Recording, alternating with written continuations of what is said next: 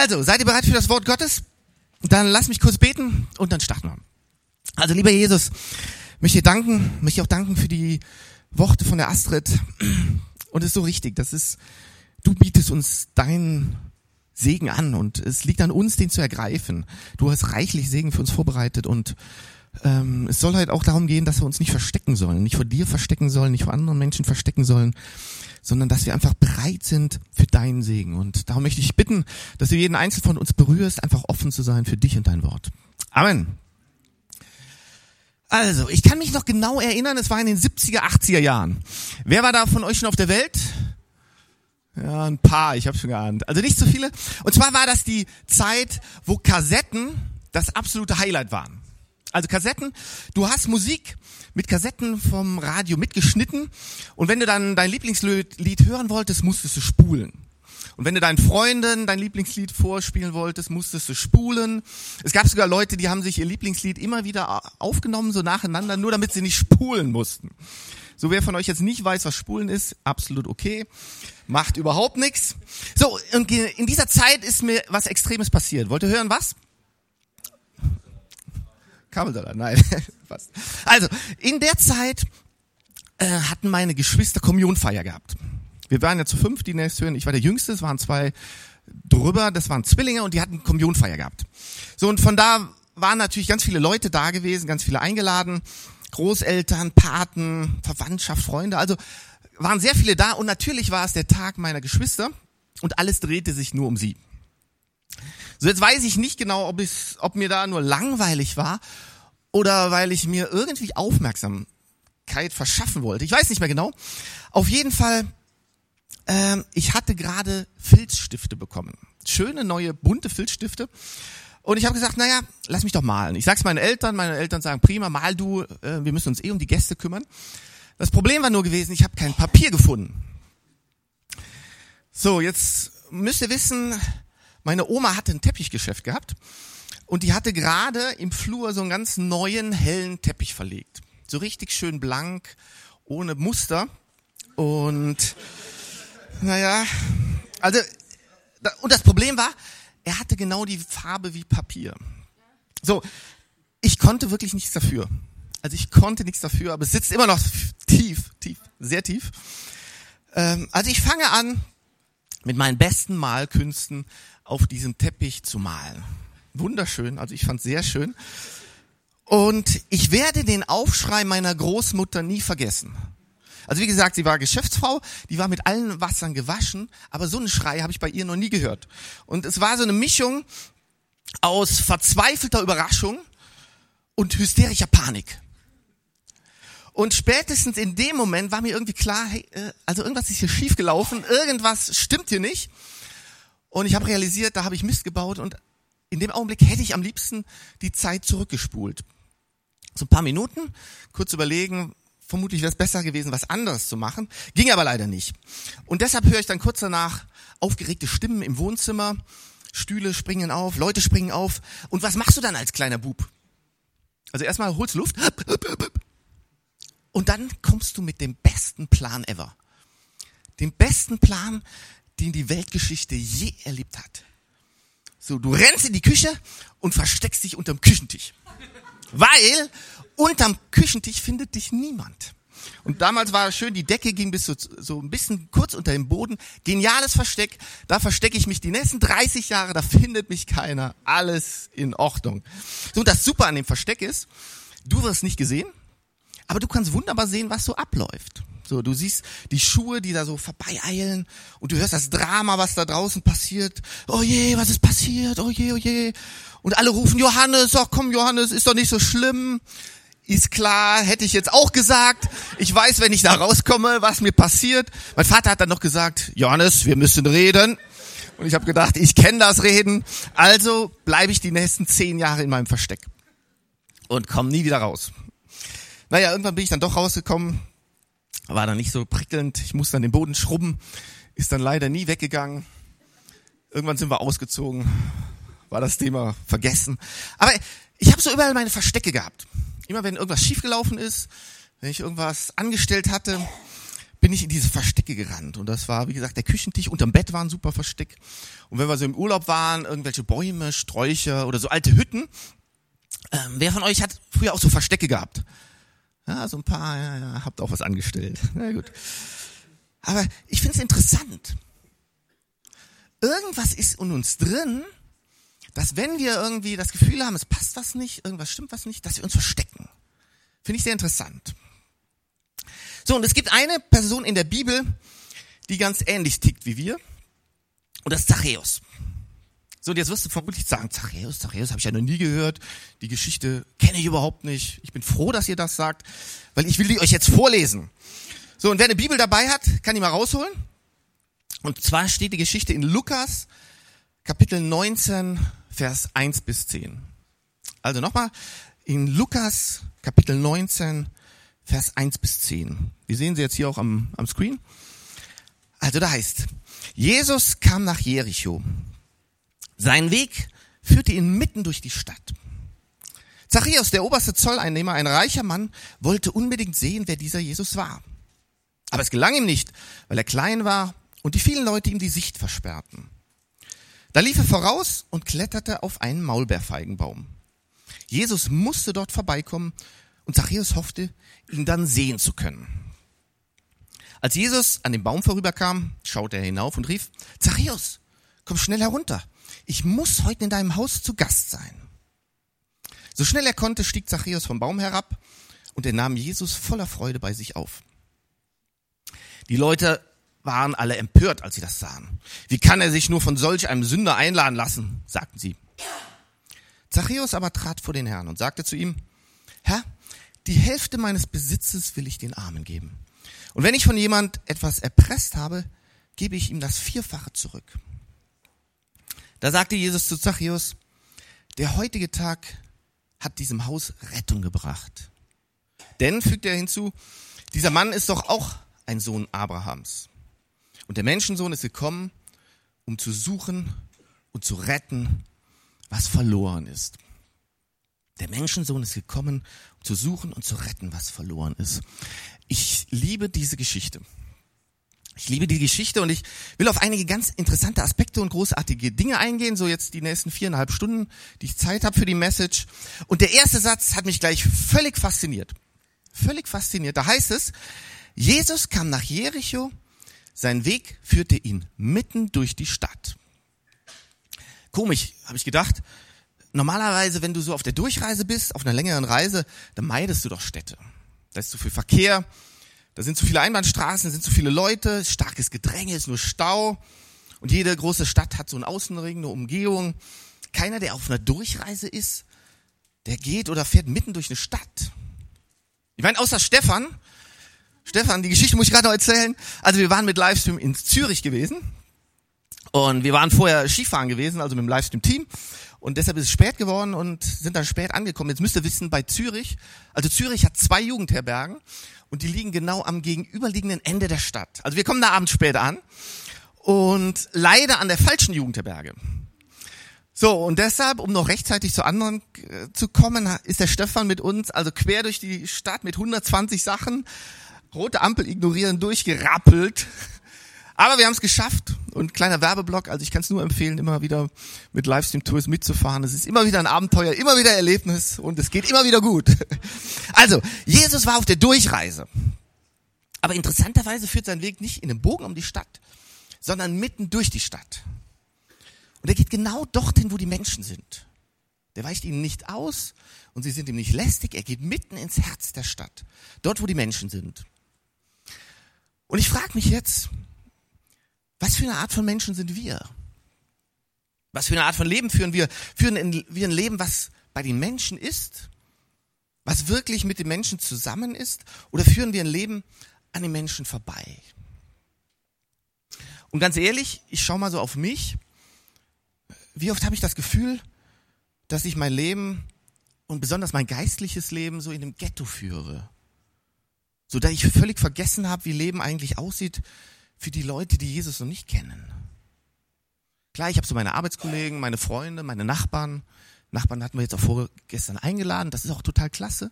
Aber wie oft merke ich, dass mein, mein Kalender schon komplett belegt ist mit christlichen Freunden und mit christlichen Veranstaltungen. Welche Menschen stehen wirklich in unserem Leben und für wen brennt unser Herz?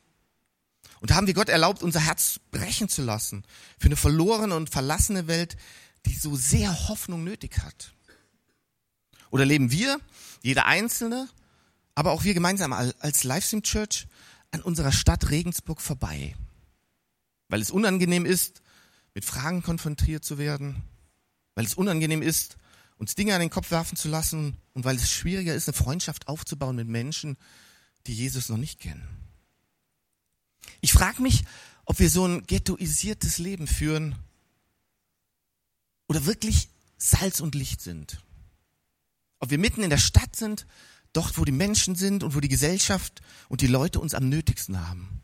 Und dann nicht so mit erhobenem Zeigenfinger, du musst, sondern mit einem offenen Ohr, mit offenen Händen und mit einem weit geöffneten Herzen, geöffneten Herzen. So, dann lesen wir weiter. Zachäus, der oberste Zolleinnehmer, war ein reicher Mann. Ein reicher Mann wollte unbedingt sehen, wer dieser Jesus war. Aber es gelang ihm nicht, weil er klein war und die vielen Leute ihm die Sicht versperrten.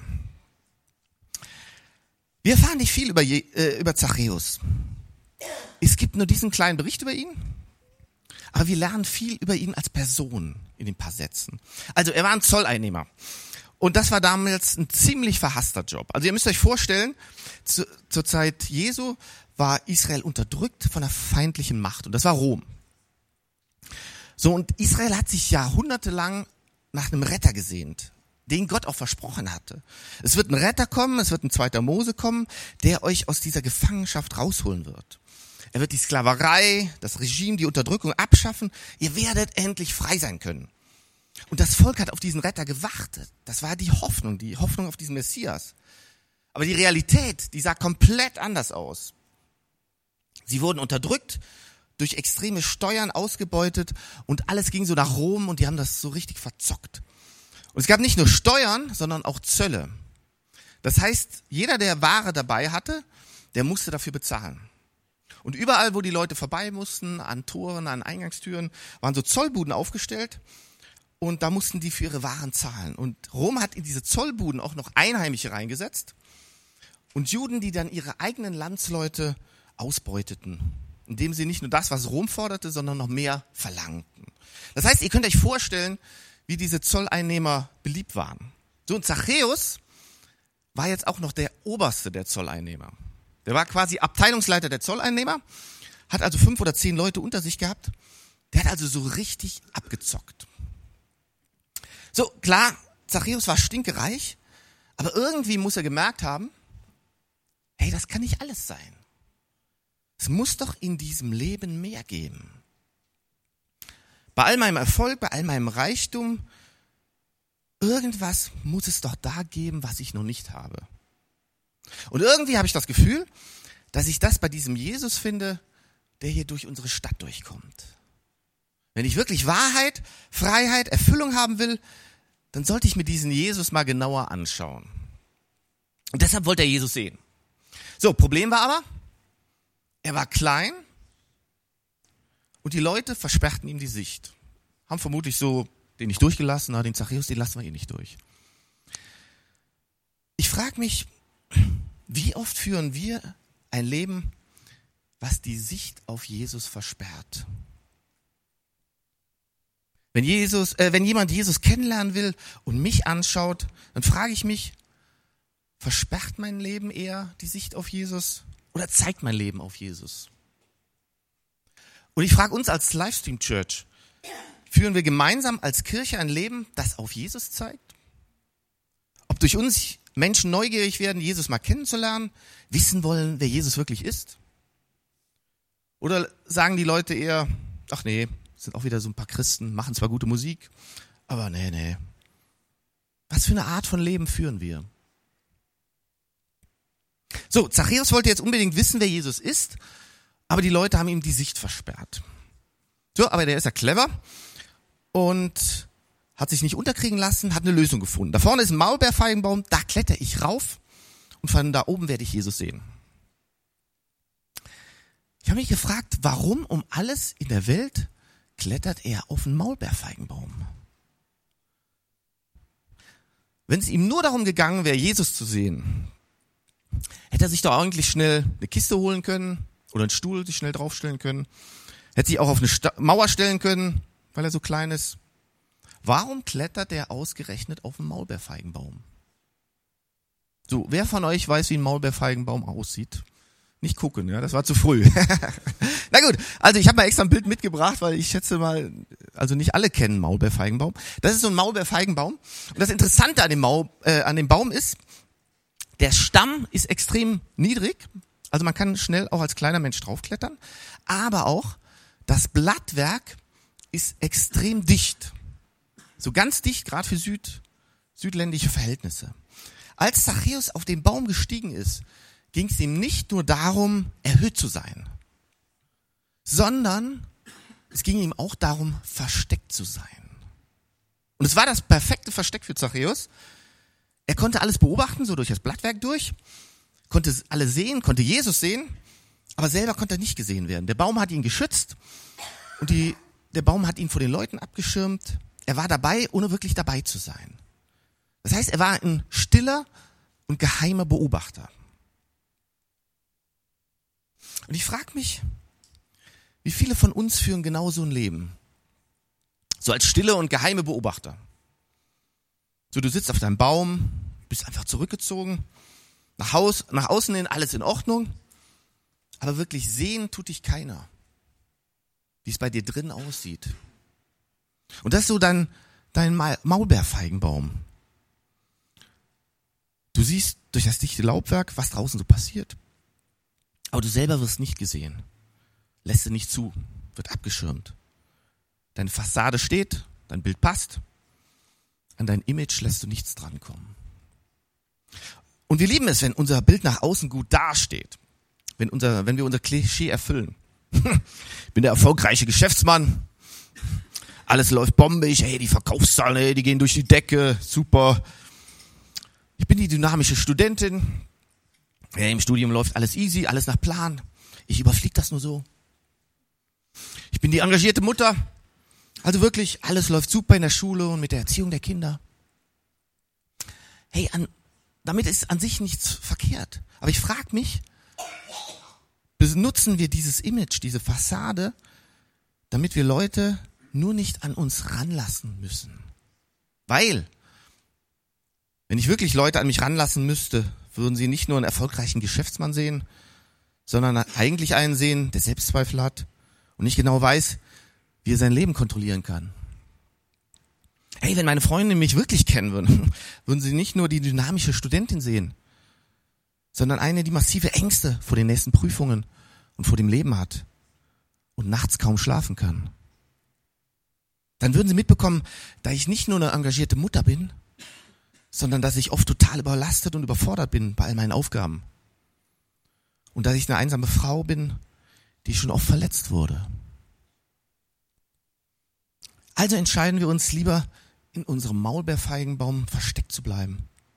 So aus gesicherter Distanz zu beobachten, als wirklich zuzulassen, offen und frei zu leben. So, nun kommt Jesus an diesem Baum vorbei. Und das Großartige ist, dass Jesus nicht vorbeiläuft, sondern dass er stehen bleibt. Er schaut nach oben, sieht Zachäus an und sagt, Zachäus, komm schnell von diesem Baum herunter. Ich muss heute in deinem Haus zu Gast sein. Weißt du, was ich liebe daran? Ich liebe, dass Jesus dieses Versteck nicht akzeptiert.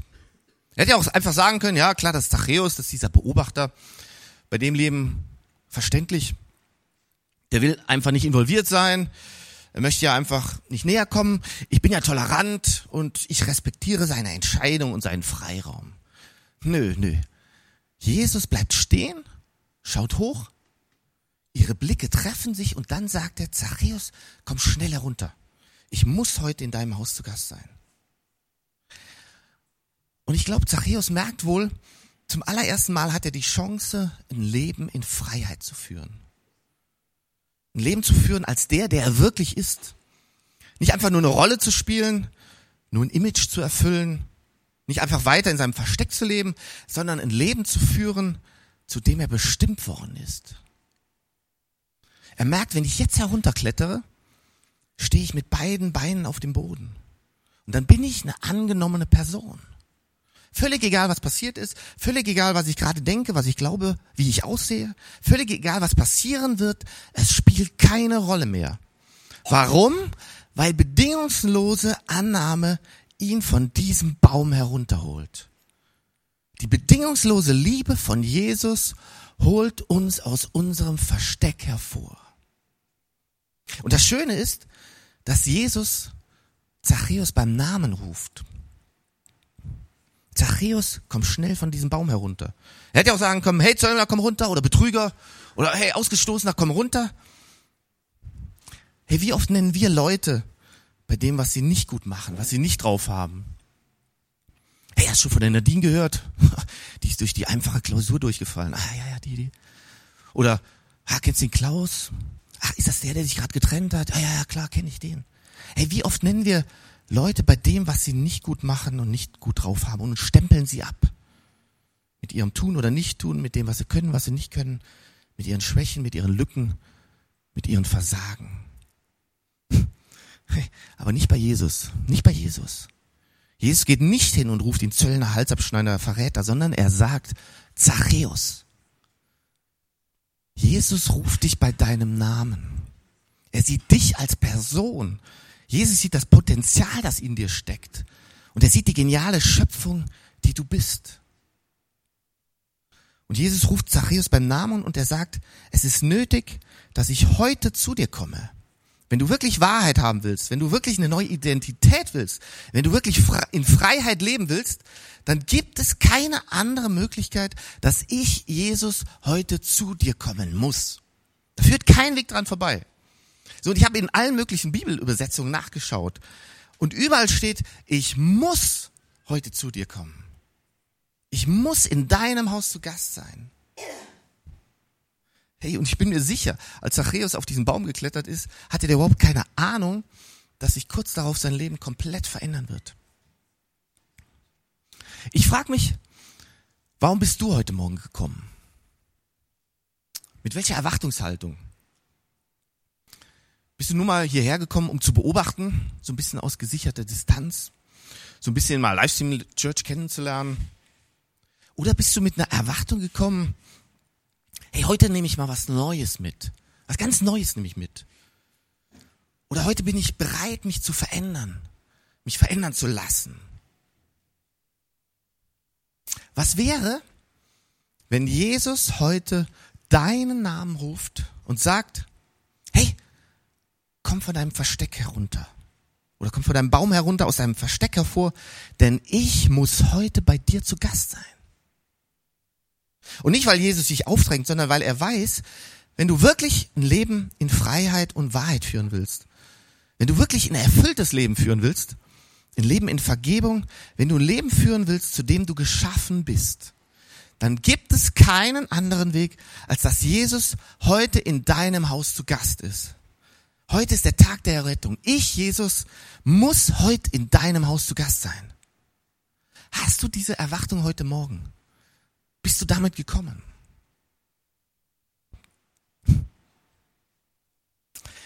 So, die religiösen Leute um Jesus herum haben das alles nicht so richtig verstanden. Haben angefangen, sich den Mund fusselig zu reden, haben gesagt, hä, was soll das Ganze? Wie kann er zu diesen Leuten gehen? Aber die haben Jesus nicht gekannt.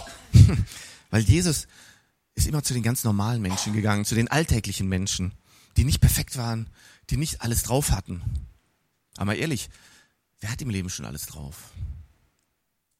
Und daher sagt Jesus ganz am Schluss noch etwas ganz Entscheidendes. Und der Raphael kann vielleicht schon mal an die Gitarre kommen. Also Jesus sagt am Ende was ganz Entscheidendes. Hey, wenn ihr nicht so ganz versteht, warum ich gekommen bin, warum ich auf diese Welt gekommen bin. Hey, und wenn ihr nicht so ganz versteht, warum ich Mensch geworden bin, hier ist meine Definition. Hier ist meine Definition. Ich bin gekommen, um zu suchen und zu retten, was verloren ist. Ich, Jesus, bin gekommen, um zu suchen und zu retten, was verloren ist. Ist dir mal aufgefallen, dass die meisten Rettungsaktionen nicht nur das Retten beinhalten? Eine Rettungsaktion ist immer erst ein Suchen und dann das Retten. Beispiel Lawinenopfer. Die wichtigste Aufgabe der Bergretter ist, das Opfer erstmal zu suchen. In der Bergspalte oder im Schnee.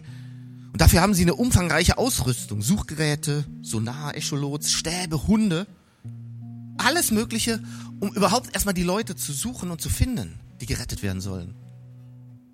Und wie oft kommt es vor, dass Leute bei Schiffsbruch nur ganz schwer gerettet werden können? Nicht, weil keiner da ist oder die nötige Rettungsausrüstung fehlt. Nein, weil sie auf dem riesigen Meer erstmal gefunden werden müssen. Ja, Jesus ist gekommen, um zu retten. Gott sei Dank, und das ist genial. Aber zuerst ist er gekommen, um zu suchen. Und Livestream Church, lasst uns eine Kirche sein, die Menschen sucht. Die zu den Menschen hingeht. Die dort ist, wo Menschen Hilfe brauchen. Die in ihrem Versteck gefangen sind. Die einfach nicht mehr weiter wissen. Lasst uns da hingehen. Das ist mein Traum für uns als Livestream Church.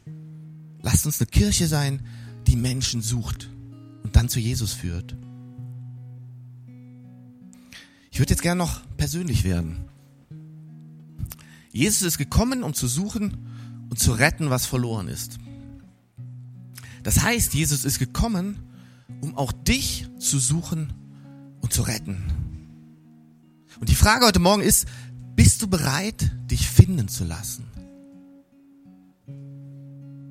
Und ganz egal jetzt, ob du Christ, ob du schon Christ bist oder das Ganze hier zum ersten Mal hörst, es spielt gar keine Rolle. Die Frage, die ich dir stelle, ist, lebst du weiterhin auf deinem Baum? Versteckst du dich immer noch? Weil du einfach so dein Image aufrechterhalten musst. Du denkst, ja, hier in der Kirche muss ich mich so verhalten. Auf der Arbeit so, in der Familie so. Für jeden so das Richtige. Für jeden das passende Image.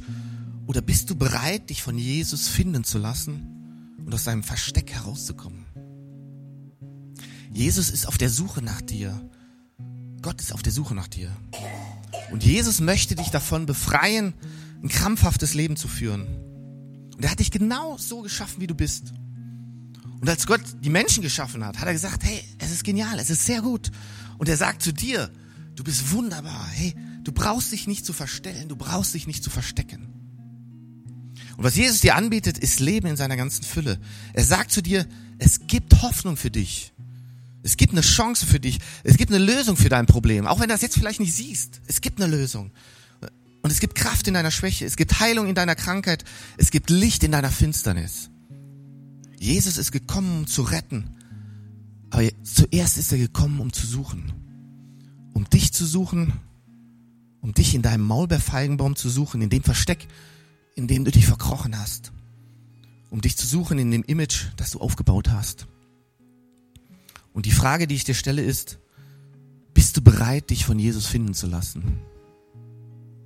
Leben in seiner ganzen Fülle von Jesus anzunehmen und willst du dich dann von Jesus retten lassen? Amen. Hey, warum stehen wir nicht noch gemeinsam auf? Ich würde es noch lieben, für uns zu beten.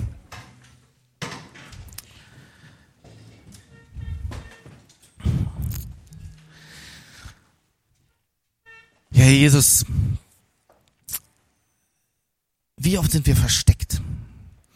Und wie oft verstecken wir uns vor, vor anderen Menschen, vor irgendwelchen Problemen, vor irgendwelchen Sorgen? Und wie oft verstecken wir uns auch vor dir? Und es ist vielleicht oft ganz menschlich, dass wir uns verstecken, dass wir einfach Angst und Sorge haben. Aber es ist so genial zu wissen, dass wir uns gar nicht verstecken brauchen. Weil, weil du kennst uns eh rundherum. Du kennst uns haargenau, du kennst unsere dunkelsten Seiten und die hellsten Seiten in unserem Leben und wir brauchen uns überhaupt nicht zu verstecken.